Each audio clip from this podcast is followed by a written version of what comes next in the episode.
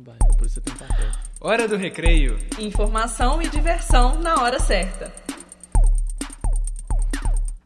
Bom dia! Hoje é 24 de fevereiro e já é carnaval. Agora são 8 horas e 40 minutos e fazem 21 graus em Belo Horizonte. A previsão para o dia de hoje é de céu ensolarado. Eu sou o Leonardo Parrella. E eu sou de Listar.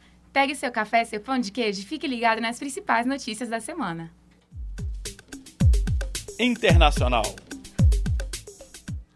Donald Trump revogou medida estabelecida por Barack Obama para combater a discriminação de estudantes transgêneros nas escolas americanas. Marina Morégola traz os detalhes.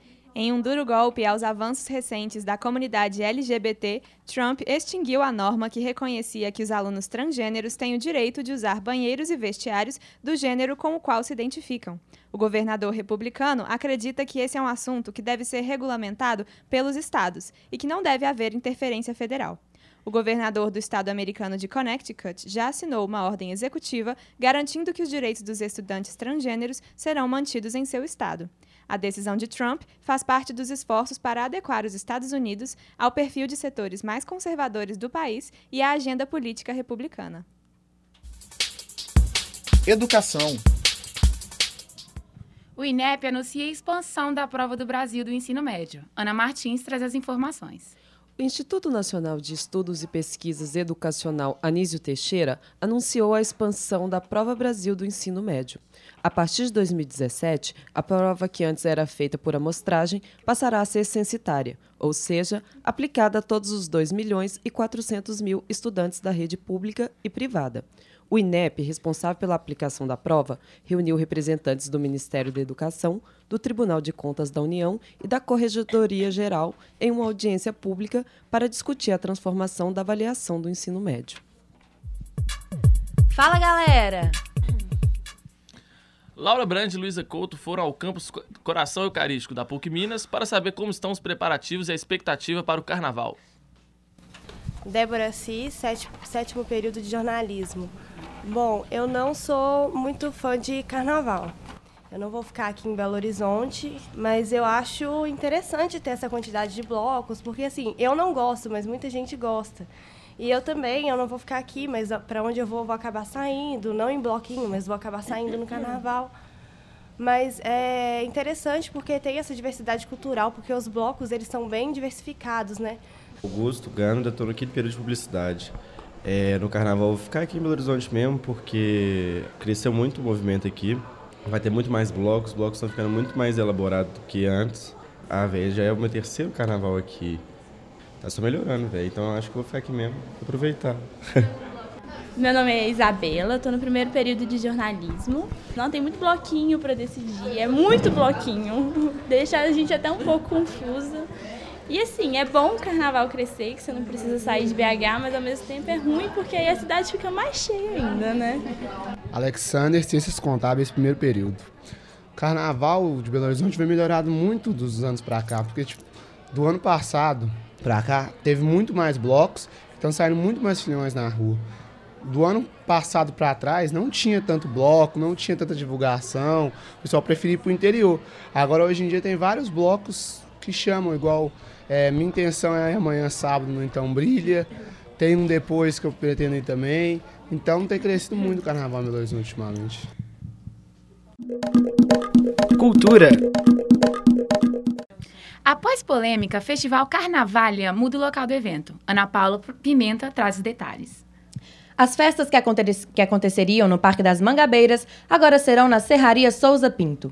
A Prefeitura de Belo Horizonte suspendeu a licença, alegando que a produtora do festival não teria pedido autorização para que o evento ocorresse no parque. Extraoficialmente, a Secretaria de Meio Ambiente já se mostrava contra o Carnavalha, que foi criticado por muitos ambientalistas e defensores dos animais. O festival acontece entre sábado e terça-feira, com festas e shows de diferentes estilos. Nando Reis, Paralamas do Sucesso, Gabriel Pensador e Bochecha são algumas das atrações do Carnavalha. Cerimônia do Oscar acontece neste domingo em meio ao Carnaval. Samuel Lima fala sobre o tema. A edição de número 89 do evento terá como apresentador o comediante Jimmy Kimmel. O filme com mais indicações, com um total de 11, é o musical La La Land. A cerimônia está marcada para começar às 10h30 da noite, com transmissão da TNT Brasil a partir das 9 da noite, no horário de Brasília. Política. Após o pedido de exonera- exoneração de José Serra do cargo de ministro de Rela- Relações Exteriores, o governo federal se viu obrigado a antecipar o anúncio do novo ministro da Justiça. Bárbara Ferreira tem as informações. O Palácio do Planalto revelou que o deputado Osmar Serralho, do PMDB paranaense, assumirá o comando do Ministério da Justiça. Serralho ocupará o cargo deixado por Alexandre Moraes, indicado para a vaga de Teori Zavascki no STF. O nome do deputado PMDBista ganhou força para ocupar a pasta após a recusa do ex-presidente do STF, Carlos Veloso. Mudanças na Previdência Social irão ajudar os cofres públicos, mas serão mais rígidas para os trabalhadores. A Ana Braga traz os detalhes. O governo Temer apresentou nesta semana uma proposta de emenda à Constituição que altera as regras da Providência Social. O projeto deve ter um impacto positivo para os cofres públicos, mas dificultará o acesso dos trabalhadores ao benefício. O governo espera economizar 678 bilhões de reais em 10 anos. Para quem já recebe o benefício, nada muda, mas se a PEC for aprovada, a idade mínima para se aposentar passará a ser de 65 anos, tanto para homens quanto para mulheres. E o tempo de contribuição passa a ser de 25 anos. As mudanças ainda precisam ser aprovadas pela Câmara e pelo Senado. Economia. Banco Central reduz taxa Selic para 12,25%.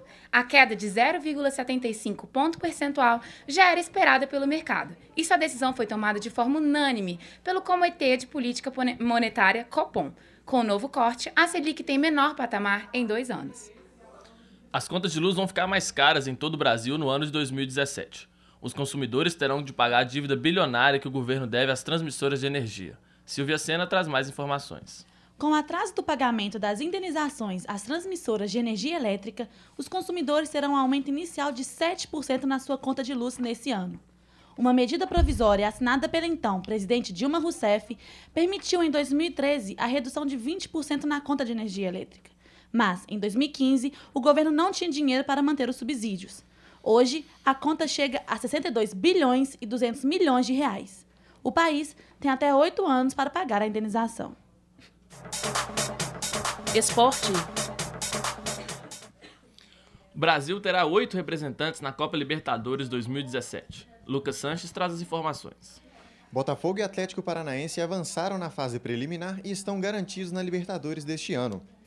Os cariocas eliminaram o Colo-Colo do Chile e o Olímpia do Paraguai, enquanto os paranaenses venceram o Milionários da Colômbia e o Deportivo Capiatá do Paraguai. Agora, Botafogo e Atlético se unem a Palmeiras, Flamengo, Atlético Mineiro, Santos, Chapecoense e Grêmio na fase de grupos do torneio, que começa no próximo dia 7 de março. Este programa foi produzido por estudantes do quinto período do curso de jornalismo da Faculdade de Comunicação e Artes da PUC Minas, campus Coração Eucarístico. Com edição de Gabriel Gomide e Vitor Gama, apresentação de Leonardo Parrella e Julia Star. A técnica é de Clara Costa, Luna Ferreira, Rafaela Araújo. A supervisão é da professora Yara Franco. Hora do recreio. Informação e diversão na hora certa.